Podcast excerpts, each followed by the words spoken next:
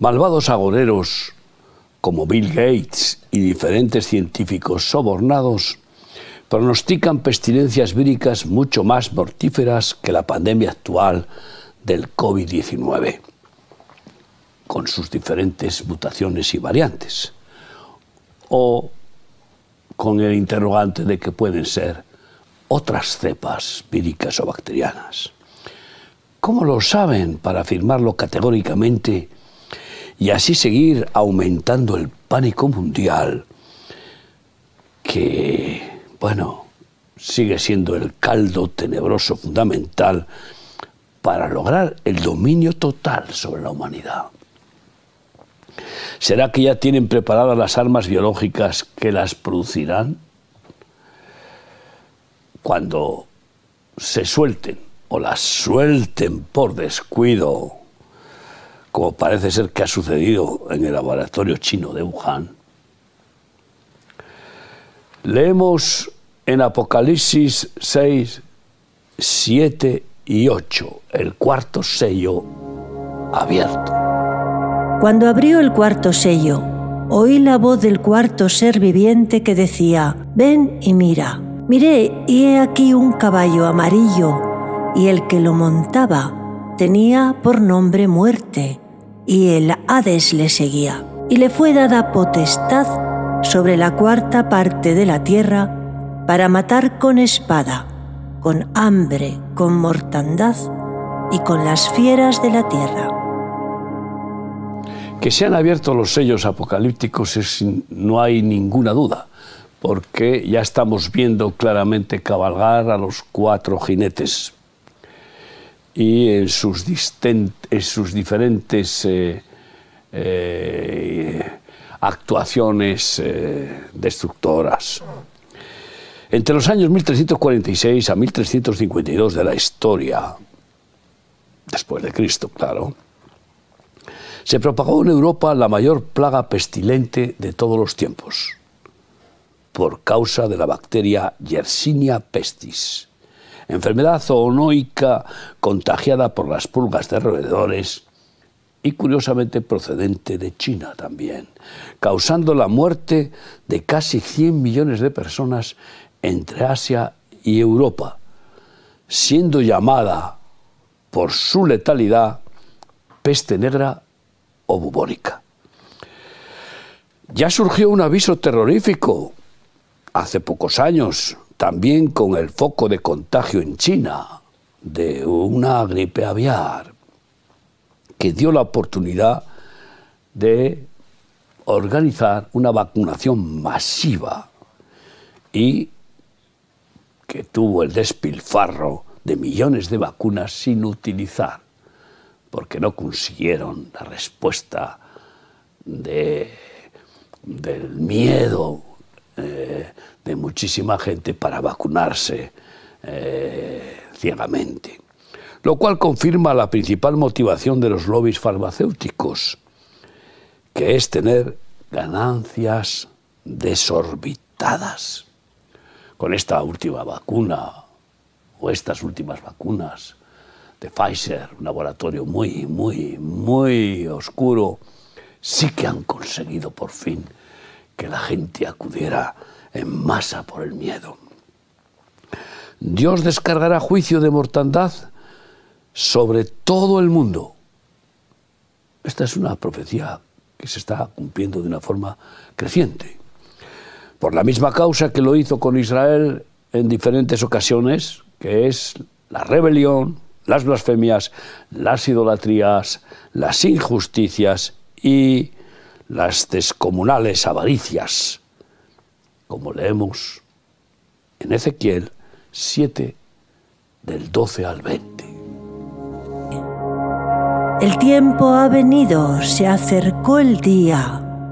El que compra no se alegre y el que vende no llore, porque la ira está sobre toda la multitud.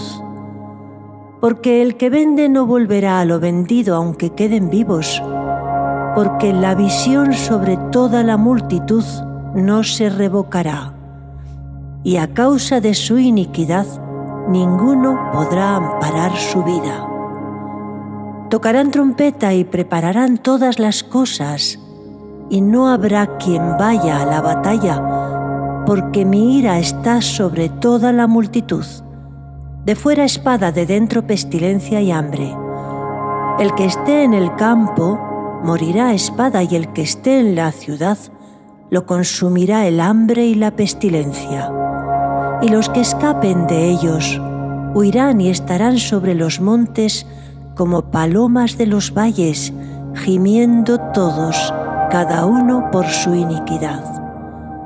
Toda mano se debilitará y toda rodilla será débil como el agua. Se ceñirán también de cilicio y les cubrirá terror. En todo rostro habrá vergüenza y todas sus cabezas estarán rapadas. Arrojarán su plata en las calles y su oro será desechado ni su plata ni su oro podrá librarlos en el día del furor de Yahvé. No saciarán su alma ni llenarán sus entrañas, porque han sido tropiezo para su maldad, por cuanto convirtieron la gloria de su ornamento en soberbia e hicieron de ello las imágenes de sus abominables ídolos.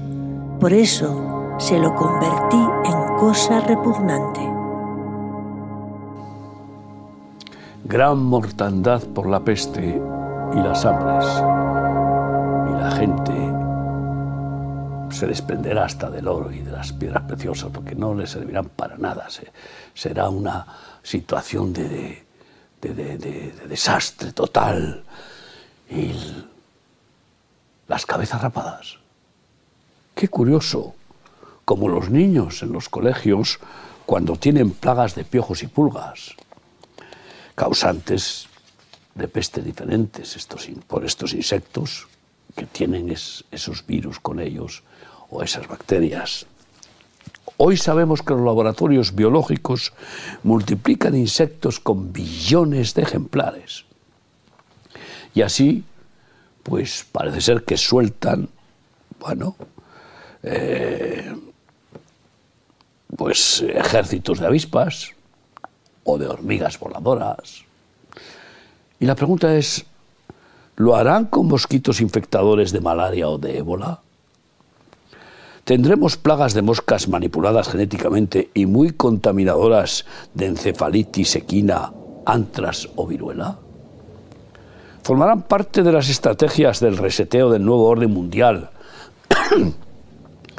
para causar grandes exterminaciones humanas en ese plan implacable y fanático de reducir la población mundial a una tercera parte?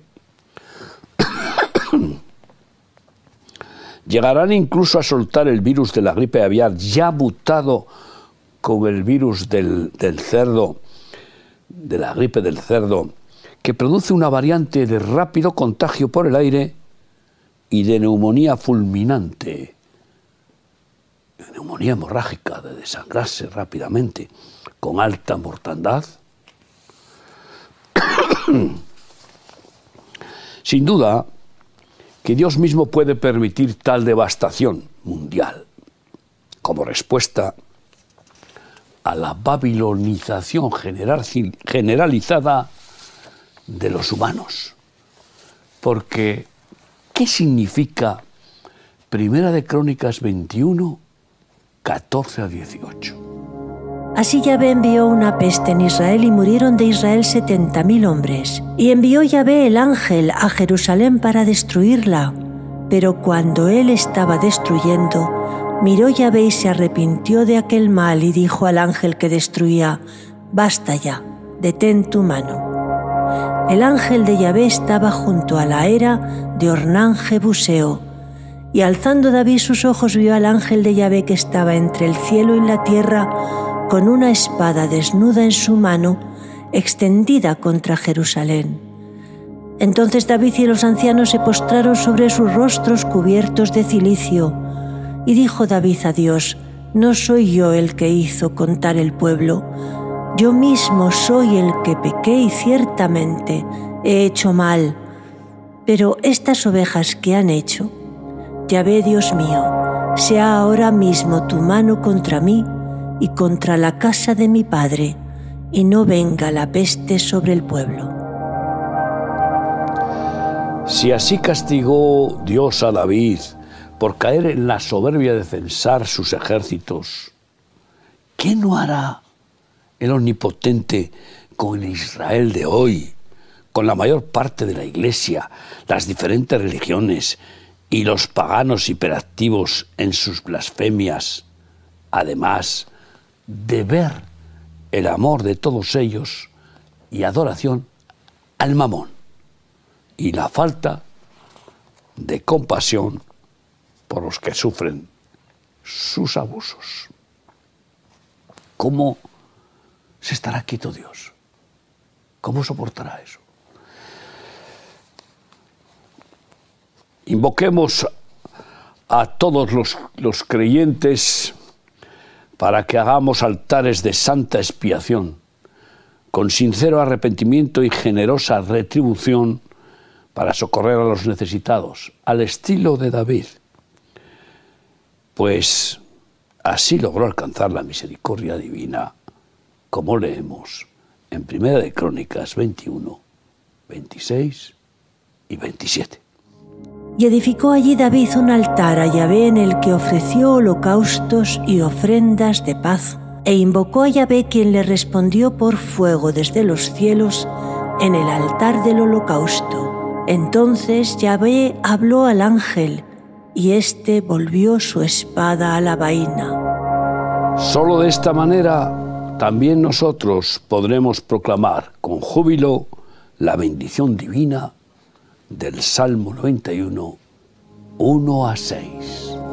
El que habita al abrigo del Altísimo morará bajo la sombra del Omnipotente. Diré yo a Yahvé, esperanza mía, castillo mío, mi Dios en quien confiaré. Él te librará del lazo del cazador, de la peste destructora. Con sus plumas te cubrirá y debajo de sus alas estarás seguro. Escudo y adarga es su verdad.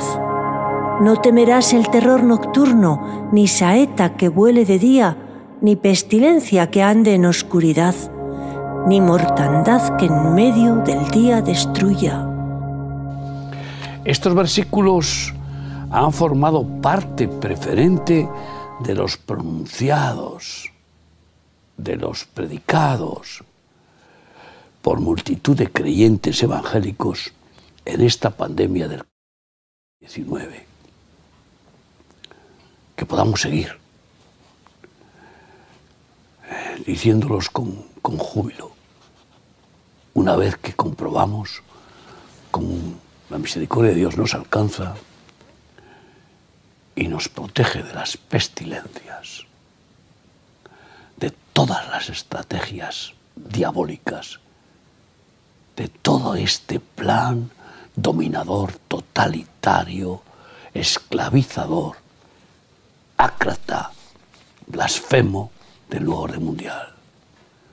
¿Para qué?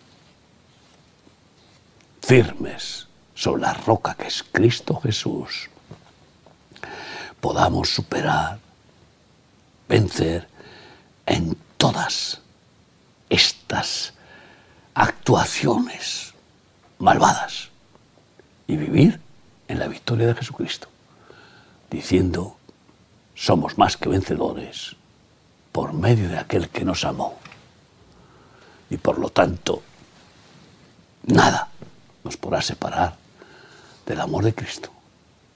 Ni ángeles, ni principados, ni potestades, bueno, pues ni hambre, ni desnudez, ni persecución, ni espada, ni, ni armas biológicas ni pestilencias nos pueden separar del amor de Dios en Cristo Jesús, que es perfecto. Y por tanto confiemos que cuida de nosotros, que nada nos falta y que ni un pelo cae de nuestra cabeza sin que lo permita. Vivamos en esa rotunda fe, esa confianza y venceremos en la victoria de Jesús.